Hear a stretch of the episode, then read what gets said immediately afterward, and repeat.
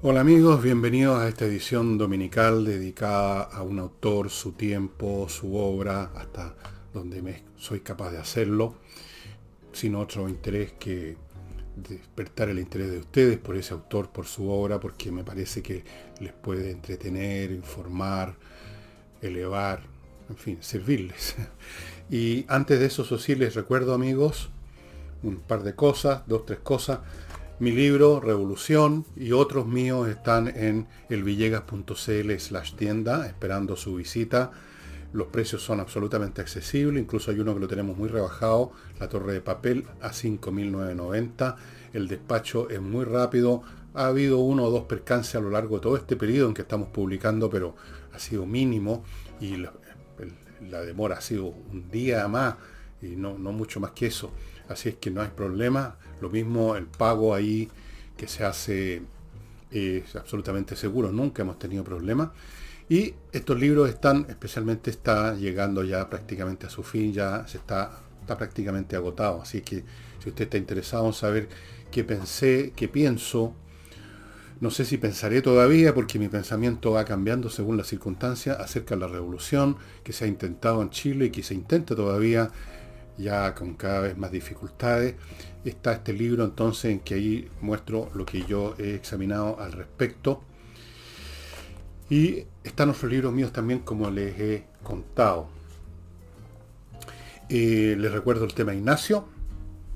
Ya conocen, esta criatura que necesita que ayudemos a sus papás para que sus papás la puedan ayudar a ella a vivir. Así de simple la cuestión. Y ya saben que todo lo que hay que hacer, perdonen, pero estoy con alergia hoy día, es transferir lo que se pueda, lo que quieran a la cuenta corriente. Y quiero agregar otro elemento hoy día y es la unión de amigos de los animales. Ustedes quizás recuerden que hace un año más o menos eh, yo les mencioné que estaban muy faltos de, de socios que cumplieran una labor preciosa, por lo menos los que nos amamos los animales, ellos tienen un refugio por Reina Alta, me parece por ahí, con, con gatos, perros, creo, creo, creo que hay hasta un cerdo, animales que han recogido, animales botados, animales que han sido maltratados, hambreados, llenos de pestes y los recuperan, los cuidan, los sanan y los mantienen. Pero eso requiere plata. Hay que estar construyendo refugios, las casitas para los perros, alimentarlos, los veterinarios que son caros. El veterinario hoy en día es una acción bastante costosa, cualquiera de ustedes que tenga mascota lo sabe. Entonces, últimamente, lamentablemente, muchos socios se han ido apartando, ya no contribuyen por problemas económicos, supongo yo. Otro será porque se olvidan, por lo que sea, y están en una condición bien complicada en este momento. Así que yo quiero pedirle a todos ustedes, los que son socios o fueron socios y que dejaron de aportar, aporten lo que puedan. Si no pueden 5 lucas, que sean 3. Si 3 lucas todavía es mucho, lucas, algo. Y convenzan a otras personas que lo hagan. Hay mucha gente que habla de los animales, me gustan los animales, hay que, tiene que haber una ley de protección de los animales, pero no hacen nada por los animales. Y hacer significa siempre ponerse. Ponerse para alimentar, en primer lugar, para mantener las cosas vivas. Entonces, si eran socios y dejaron de serlo por, en la práctica, retomen, pongan lo que puedan. Si no son socios, entren al sitio de la Unión de Amigos de los Animales, UAA, UAA, busquen en Google Unión de Amigos de los Animales, van a llegar al sitio, háganse socios, ayuden. Si no pueden hacerse socios y aportar todos los meses, pongan un, mándenles un, transfíranle un par de lucas que sea, o a lo mejor tienen ustedes un saco de comida que ya no usan porque se les murió la mascota y ahí está el saco recordando la mascota que murió. Entréguense la reunión de amigos los animales, estimados, por favor. No saben ustedes la cantidad de historias, por un lado muy tristes y por un lado muy felices de animales recuperados de la Unión de Amigos los Animales. Eso quería contarles. No se olviden, por favor. Yo voy a recordarles esto de vez en cuando, quizás todos los días, quizás día por medio porque estas cosas, todo lo que requiere ayuda, el caso de Ignacio, el caso de la Unión de Amigos de los Animales, lo que sea, requiere puncetear todos los días. y hacer cosas todos los días, toda la semana, todos los meses, no. No es un evento, son muchos. Y ahora entro en materia.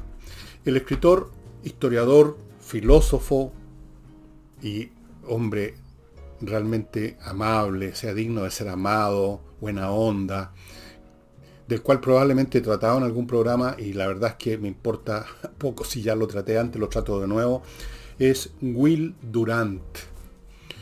Un hombre conocido básicamente por una obra inmensa que le tomó décadas, creo como 5, de 50 años, junto con su señora Ariel Durant, que es la historia de la civilización, que son 11 tomos, ya les voy a mostrar uno, yo los tengo, y una obra realmente impresionante por su calado, la historia de la civilización. Se parte desde el cero y se llega, si no me equivoco, hasta Napoleón, por ahí. Llegó, no, no llegó más adelante. Ya estaba muy viejo, muy cansado y empezó a escribir otras cosas. Finalmente murió muy viejito. Entre paréntesis, parece ser que los historiadores, dada la vida tranquila que llevan a cabo, al contrario de los roqueros que se mueren a los 30 años a menudo, mueren muy jóvenes por la droga, la intensidad de su vida. Los historiadores mueren apaciblemente muy viejitos. Este caballero nació en 1885 y murió en 1981, o sea, se estaba acercando a los 100 años, tenía 96, a ver, 95 habrían sido 100, menos 4, sí, 96 años. Murió en 1981, en los 96.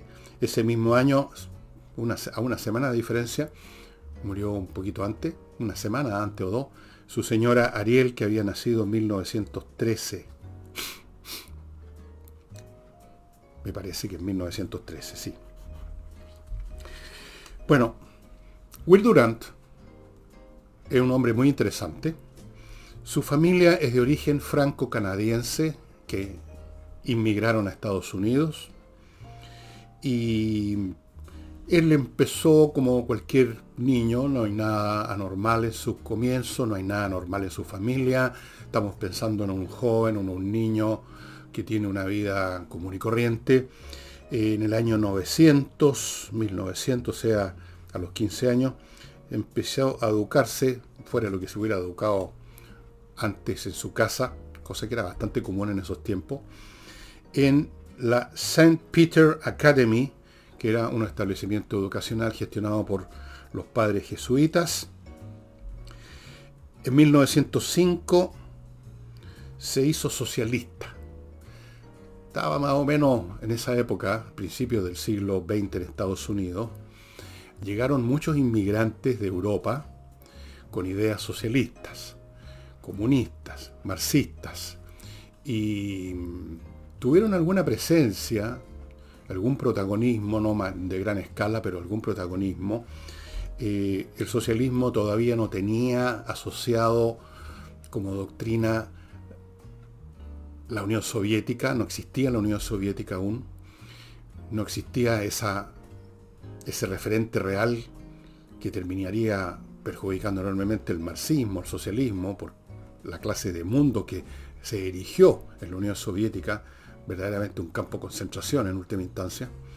Así que era una doctrina que se podía mirar, tolerar, aceptar, tomar en buena, en buena onda, una, especialmente en tiempos en que el sistema económico capitalista era bastante duro con los trabajadores, los salarios eran mínimos, las jornadas eran tremendas. Entonces, en la doctrina socialista, más o menos podríamos decir, es un poco el equivalente a lo que pudo haber sido la doctrina cristiana antes de que llegara a conquistar el poder en, el Imperio Romano. Se hizo socialista, cosa que después dejó de ser rápidamente cuando empezó a conocer la realidad. Eso le pasó a muchas personas con visiones de izquierda y yo me incluyo entre ellas.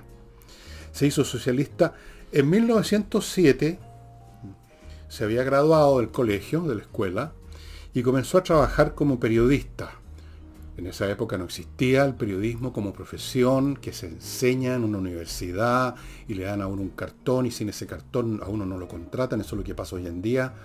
Yo alcancé a hacer semi periodista sin haber estudiado periodismo, pero eso yo creo que ya definitivamente se acabó en nuestro país, en todas partes. En esa época menos. Incluso Chile, antes que yo, en los años, décadas previas a mi, a mi vida profesional, eh, muchos de los periodistas más famosos, nombres que se recuerdan, están en el hall de la fama del periodismo, nunca pasaron por una escuela de periodismo. Eran personas que les interesaba el ambiente, el escribir, etc. Bueno, más o menos por las mismas razones, eh, Will Duran entró a trabajar como periodista en el New York Evening Journal, ganando 10 dólares a la semana. O sea, los salarios de la época. Me imagino que no era tan malo 10 dólares a la semana en esa época, no sé. No he visto el índice de precio del consumidor de Estados Unidos 1907. Era un hombre que básicamente se desarrolló toda su niñez, adolescencia y juventud en forma autodidacta. Otro concepto bastante común y respetable en esos tiempos, ahora no. Ahora vivimos una época en que la cuestión de los títulos es fundamental. En el mundo universitario, por ejemplo, usted no es, no tiene potestad ni para servir el café en el casino, sino tiene un doctorado o un máster en alguna cosa. Ahora hay una verdadera escalada armamentista con los títulos y los jóvenes corren a todas partes a obtener títulos y se supone que uno no es nada ni nadie desde el punto de vista académico si uno no tiene un cartón pegado en una pared que dice máster en alguna cosa. En esa época, en, en, otros periodos históricos en nuestro país y en el mundo, el hecho de aprender por sí mismo, cosa que es absolutamente posible y equivalente a estudiar en una escuela y quizás a veces mucho mejor, era una cosa eh, bastante, bastante más frecuente. Bastante más frecuente el autodidacta, el que se enseña a sí mismo, el que no va a una escuela a aprender matemáticas, sino que agarra libros de matemáticas, como hice yo después que pasé por la universidad y aprendí por mi cuenta. O el que aprende por su cuenta historia, también el mismo caso mío, y el mismo caso de muchos de mi generación. Bueno, el hecho es que ya en esa época, en 1907, estaba ya en condiciones de enseñar él a otros inglés, francés, latín y geometría. Miren ustedes el salto. Cosa que hacía en una universidad seguramente muy pequeña, no muy prestigiosa, eh, universidades casi de barrio que habían en esa época, la Sexton Hall University, que estaba situada en New Jersey, donde además trabajaba como bibliotecario.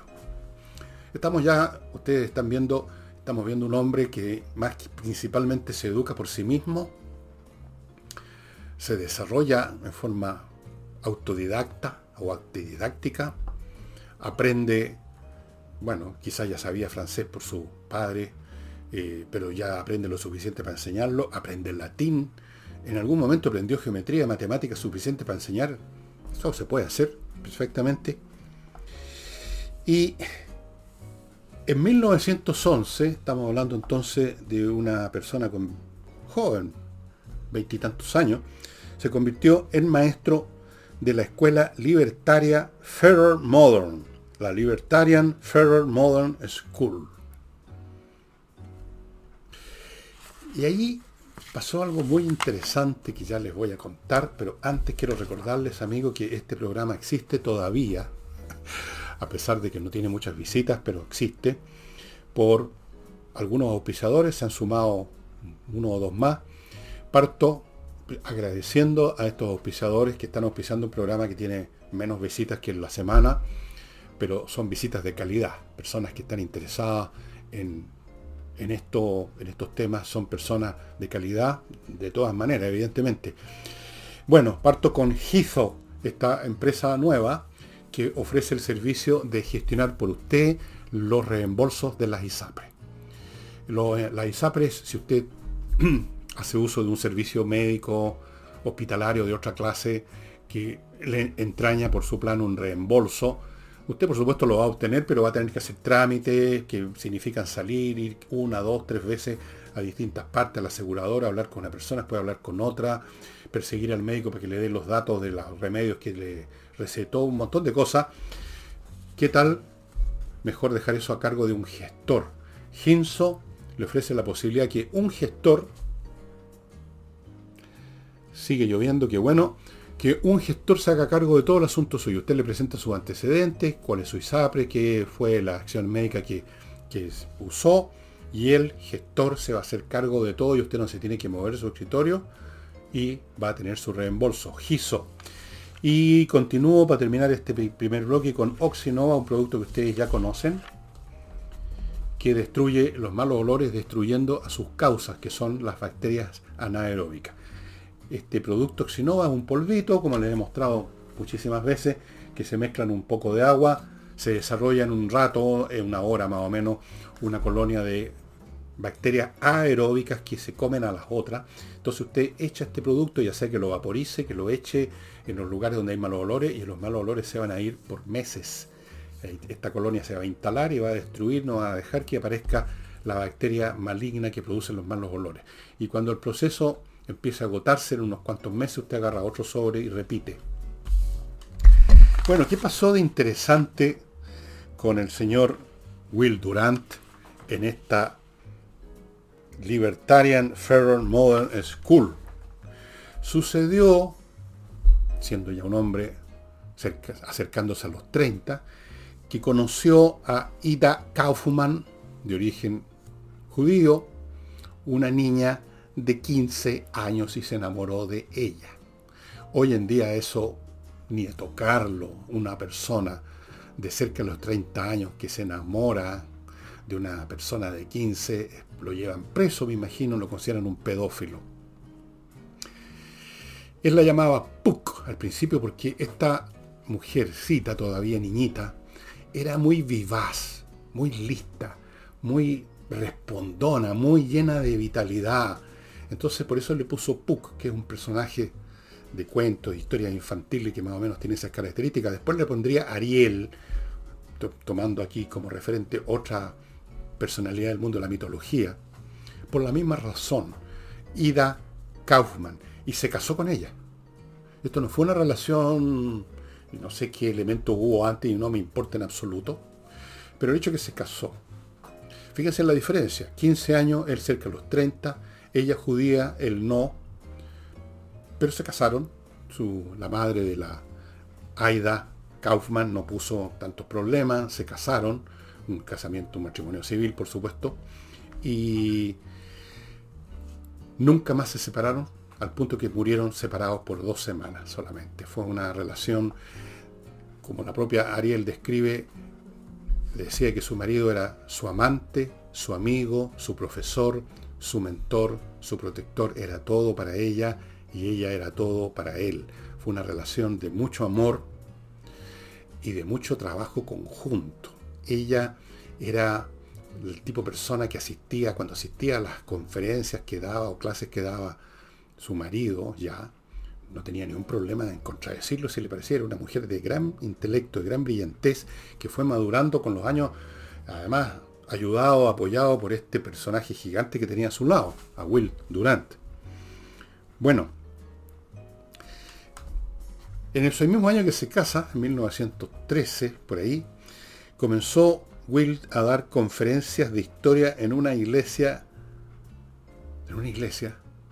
Fíjense ustedes toda la trayectoria, universidades pequeñitas, clases por aquí, universidades que no conoce nadie. El hombre se movía en las penumbras, en las penumbras. Era un hombre de gran conocimiento y de gran inteligencia, pero no era el tipo de personas que lo, es, reconocido como miembro de la aristocracia académica, por así decirlo. Nadie lo conocía no, lo conocía ni su mamá, digamos, en cierto sentido. Se movía por ahí, daba conferencias de historia por acá, eh, daba clase en un colegio por allá, así. Pero mientras tanto empezó a asistir a la Universidad de Columbia, a estudiar filosofía y eventualmente ahí obtuvo un doctorado. Aquí se distingue, se separa de la carrera de tantos escritores, porque este tipo, a pesar de que escribía maravillosamente bien, no era, eh, no era propiamente tal un escritor. Era, era capaz de escribir muy bien, pero no era escritor en el sentido global de la palabra y por lo tanto no siguió la misma trayectoria que tantos escritores que les he mencionado acá, bueno, casi todos los que les he mencionado no son tantos que no estudiaron o abandonaron las carreras, no, terminó la carrera y se doctoró en la Universidad de Colombia en Filosofía. Y en 1900 veintitanto, no, 1917, sacó un libro, después que lo había producido en pequeños fascículos, en un editorial también para consumo popular, pero él reúne todo ese material y produce este libro, que se sigue editando hasta el día de hoy, lo cual muestra su popularidad, su vigencia. En 1926 fue el copyright de este libro y ha sido editado innumerables veces. Esta edición que tengo yo es del 2006. Historia de la filosofía. La vida y opiniones de los más grandes filósofos desde Platón a John Dewey. Hecho sin ninguna pretensión académica mayor, con la idea de hacer llegar al gran público el pensamiento de grandes filósofos, con un lenguaje sencillo, a veces conversacional y claro. Will Durant era un historiador, podríamos llamar también un filósofo y un escritor, que ponía en primer lugar la claridad. La claridad es todo, estimados amigos. Y siempre reclamó, durante, especialmente cuando ya siendo más famoso empezó a ser, como es o típico, cuando alguien tiene algún éxito empiezan los demás a ningunearlo. El mundo académico, siempre muy celoso de sus prerrogativas, de sus títulos, sus cartones, con gente que escriben unos pensando como público en otros académicos, y muy poco aventurado en lo que dicen, en lo que piensan. Eh, bueno, ustedes saben cómo son los académicos. Entonces los académicos lo empezaron a mirar a huevo, como pasó igual con, otra gran historiadora que no tenía eh, estos pruritos académicos, la Bárbara Tuchman, que también ganó un Pulitzer, este hombre también ganó un Pulitzer, no con este libro, sino con otro. Bueno, este libro fue tan popular, fue tan accesible, fue tan, y yo lo he leído, y lo voy a leer de nuevo, tan preciso y exacto en sus análisis de los filósofos sin hacer ninguna concesión al, simplismo. Él tenía respeto por la gente que leía sus libros y pensaba que cualquier persona de normal inteligencia interesada puede entender perfectamente a Platón o Aristóteles y él lo hacía entonces sin rebajar el pensamiento de sus pensadores. Él nunca cayó en eso. Bueno, fue tan popular que se vendieron millones de libros con esa plata él pudo abandonar estos trabajos menores que tenían de, qué sé yo, de dar una conferencia aquí, unas clasecitas por allá, y con ya con su señora, con Ariel, de la cual era como 30 años mayor, él, poco menos, a ver cuánto, 20 años mayor que su mujer, más de 20 años mayor. Pero a quién le importa, ¿no? Bueno, hoy en día todas esas cosas son motivo de escándalo. No entonces. Curiosamente, de repente algunas cosas van para atrás cuando parecen ir para adelante. El hecho es que con esa plata pudieron dedicarse a viajar, a estudiar, a leer y a, lo largo de 50 años producir esta historia de la civilización de la cual les muestro un volumen de los 11, que esta, por ejemplo, saqué esta al azar, podría haber sacado cualquier otro, la época de Luis XIV. Y el hombre siempre muy sencillo, siempre pues, tirándose el mismo un poco al suelo, no dándose ninguna importancia. Eh,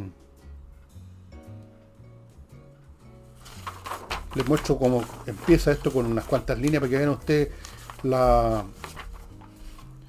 Él, parte preguntándose, el capítulo 1 se llama El Sol aparece, se levanta.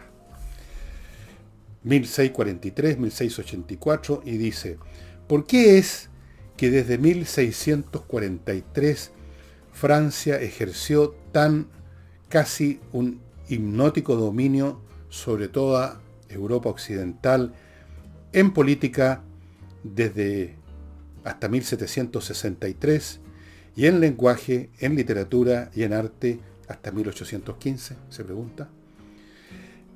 No desde la época del emperador Augusto, el emperador romano, un monarca había estado adornado su reino con tantos grandes escritores, pintores, escultores y arquitectos, tan vastamente, tan ampliamente admirado e imitado en sus costumbres, modas, ideas, y artes como el gobierno de Luis XIV. Los extranjeros venían a París como quien va a terminar sus estudios escolares en respecto a las gracias del cuerpo y del alma y de la mente. Miles de italianos, alemanes, incluso ingleses, preferían París a sus tierras natales. Es un estilo que hace posible leer estos libros tan gordos, cada uno de ellos son 11. Porque es un estilo claro, transparente y fluido. La historia aparece no como un montón de tesis y leyes históricas y estadísticas y datos, sino que aparece como un fluir, la acción de personas que aparecen, hacen su número en el escenario de la historia y luego lo abandonan y aparecen otros y unos y otros se influyen, actúan, se obstaculizan, entran en conflicto o en cooperación y uno ve seres humanos haciendo la historia en una corriente continua que solo los académicos después, por necesidad en todo caso, cortan en periodos, en fechas, etc. Uno ve la corriente de la historia con sus personajes, con sus grandes genios, sus estadistas, sus chambones, el pueblo común y corriente que por un momento asoma su rostro y su nombre y luego vuelve a desaparecer entonces eso hace muy fluida la, lectura de, de este caballero y de su señora. Naturalmente, el hombre fue adquiriendo más y más prestigio, ganó un Pulitzer, uno, uno, de los tomos de esta colección ganó, no este, otro, el premio Pulitzer, fueron, recibieron otros premios, fueron reconocidos, Will y Ariel. Y como ustedes ven, él pone los dos nombres, el de él y el de su señora, porque su señora colaboraba con él. Colaboraba desde un principio juntando los datos, con ideas, o sea, algo más que coleccionista de datos y de papel y decirle, mira, este libro, Will, tienes que tomarlo en cuenta también para tu historia, sino que también con su juicio, era una mujer muy brillante, él de repente le da, hacía caso, así que a partir de cierto momento, creo que del séptimo volumen de la colección, empezó a aparecer Will y Ariel Durant. Porque entre otras cosas, y eso se manifiesta en otros libros, tiene otros libros, eh, Will Durant, otros libros escritos en conjunto con su señora, algunos escritos por él solamente, en que se manifiesta no solamente el calibre del intelecto de Will, sino que su buena voluntad. Un hombre sabio en ese sentido clásico y antiguo en la palabra, es decir, una persona que no solo es inteligente, brillante intelectualmente, sino que sabe integrar las cosas y ponerlas en la debida proporción para formarse un cuadro global del mundo y de sus semejantes. Eso es la sabiduría. Y en, ese sentido brota a borbotones del alma de Will Durán en todo lo que escribe y se manifiesta en su buena voluntad, en su amabilidad, en la manera que tenía de hablar, de escribir, cómo trataba al, resto. fue un hombre que participó en muchas causas, eh, diríamos hoy en día progresistas, aunque la palabra ha empezado a adquirir un, cierto tufo a movimiento ideológico extremista, pero en otros tiempos tenía una mejor lectura la palabra. Era un hombre que estaba siempre apoyando eh, a los trabajadores, la libertad, era un hombre que siempre estaba diciendo, o lo dijo en muchas partes, eh, que había que tomar en cuenta con todo su peso las culturas y civilizaciones que muchos historiadores de occidentales no toman en cuenta, Oriente, por ejemplo, es la importancia que le da la civilización a la cultura islámica, no la encuentran ustedes en ningún otro historiador. Era un hombre de amplitud mental, en otras palabras, un hombre que vale la pena leer. Y antes de continuar con él, les quiero contar de dos más de mis auspiciadores, tres más en realidad. Uno es Casona del Valle, esta propiedad ustedes están viendo los datos para contactarse con ellos, una propiedad fantástica a 50 kilómetros de Santiago, una casona con nueve piezas cada una con, con baño, con todas las dependencias a todo cachete, ubicada en un espacio, en un terreno de 15.000 metros cuadrados. Me parece que, no, 150.000 metros cuadrados. No 15.000, 150.000 metros cuadrados, 15 hectáreas. Fantástico para invertir en hoteles boutique, en, una casa de reposo de primera categoría, está esperándolo a usted, señor inversionista, esta casona del Valle. Así le han puesto su familia. Esto es una casa familiar que ha estado tres generaciones en manos de una familia y que ahora se están deshaciendo de ella. Continúo con tienda ancestral, ubicada en el sur, en frutillar, pero que entrega los productos a todo Chile. Todos productos, como ustedes están viendo, hechos con fibras naturales, junquillos, madera reciclada, como ustedes están viendo el tipo de pantallas de lámparas, montones de cosas. Eh, canasto, muy bonito, 40% de descuento amigos, pónganse en contacto, entren al sitio tiendancestral.cl y vean todos los productos, porque lo que yo le he mencionado, lo de la pantalla y lo de las canastos no es más que dos, entre muchos otros. Están liquidando el stock porque vienen cosas nuevas, productos hechos por maestros, artesanos que llevan décadas en esto, preciosos productos despachados a todo Chile, precios con 40% de descuento, tienda ancestral. Y termino con Climo la empresa que les recuerda que viene un verano súper caliente, literalmente. Este sí que va a ser un verano muy caliente, muy hot, temperaturas que es como el como las del hemisferio norte, no se va a poder salir a la calle. Entonces más vale vaya teniendo ya montada su climatización, la que pone Climo, la que instala Climo, la empresa climatización de Chile, estimado amigo. Y yo a la pasada agradezco ahora a todos estos sponsors, Giso, Giso, Xinova, Casona del Valle, Tienda Ancestral y Climo, que estén con nosotros en este programa de día domingo, que es bastante experimental en el sentido que eh, yo sabía, era obvio que no íbamos a tener la misma cantidad de visitas y eso es muy importante para la mantención de los programas, el número de visitas, el número de marcar la manito para arriba, cosa que algunos de ustedes no lo hacen y yo lo necesito. Todas esas cosas ayudan a mantener estos programas por muchos mecanismos que no les voy a explicar, pero ustedes los pueden estudiar si quieren, si les interesa cómo es que uno, un youtuber, obtiene algún ingreso. Y todas estas cosas son importantes para mantener el programa. Así que muchas gracias a Giso, Oxinoa, Casona del Valle, Tienda Ancestral y Climo por estar con nosotros. Y yo les recomiendo encarecidamente que entren a Amazon y vean, si leen en inglés, pero también creo que hay ejemplares de esto ahí en Amazon en castellano, o los pueden encontrar en otra parte, les va a ser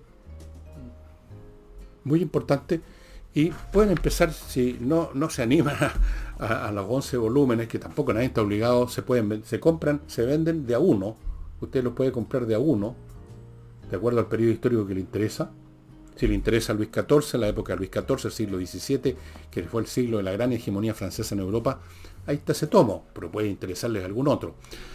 Yo les recomiendo muy especialmente este, porque se van a pegar un baño de filosofía sólido, serio y claro y entretenido, estimados amigos. Eso sería todo por hoy, señoras y señores. Muchas gracias y por favor no olviden ayudar a la unión de amigos de los animales. No se queden en las puras palabras cuando ustedes dicen que aman a los animales o que hacen tal cosa o que quieren apoyar. Háganlo. Háganlo ya ahora. Entren en Unión de Amigos de los Animales, creo que es unión de amigos. Así de simple. Si no, busquen en Google Unión de Amigos de los Animales Chile. Van a llegar al sitio y háganse socios o renueven su calidad real de socios de Unión de Amigos de los Animales, aunque sea con una luca al mes. Están realmente en una situación bien precaria en este momento. No quieren imaginar lo que significaría que se termina eso y qué hacen con esos animales. ¿Los sacrifican? ¿Los tiran a la calle?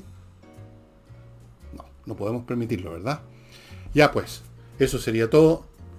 Nos estamos viendo mañana lunes. Chao.